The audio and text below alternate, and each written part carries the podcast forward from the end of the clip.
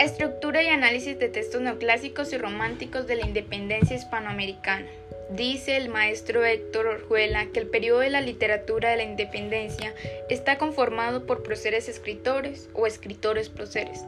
¿Percibes la diferencia entre unos y otros? Explícale o pregúntale a tu profesor. Lee con atención los siguientes textos, son una muestra representativa de las obras de dichos autores. ¡Qué brillantez la de Bello! ¿No te parece? Identifica algunos elementos comunes entre ambos textos. Periquillo Sarniento, capítulo 1. Justificación para la escritura.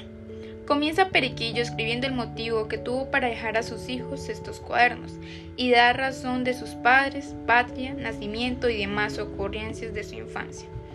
Carácter autobiográfico ficcional. Postrado en una cama muchos meses hace, batallando con los médicos y enfermedades, y esperando con resignación el día en que, cumpliendo el orden de la divina providencia, hayáis de cerrar mis ojos.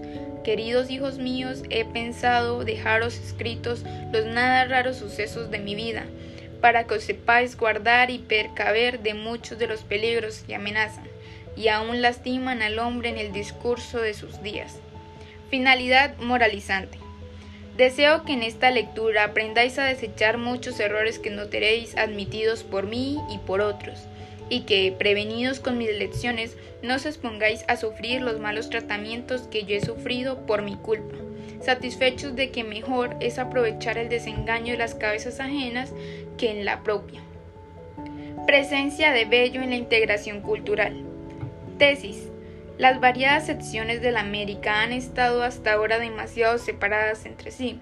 Sus intereses comunes las convidan a asociarse, y nada de lo que pueda contribuir a este gran fin desmerece la consideración de los gobiernos, de los hombres de Estado y de los amigos de la humanidad.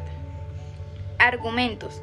Para nosotros, aún la comunidad del lenguaje es una herencia preciosa que no debemos disipar si añadiésemos a este lazo el de instituciones análogas, el de una legislación que reconociese sustancialmente unos mismos principios, el de un derecho internacional uniforme, el de la cooperación de todos los estados a la conservación de la paz y a la administración de la justicia en cada uno, por supuesto con las conocidas y necesarias restricciones que importan a la seguridad individual. Pregunta retórica. ¿No sería este un orden de cosas digno por todos títulos de que testanemos por verlo realizado?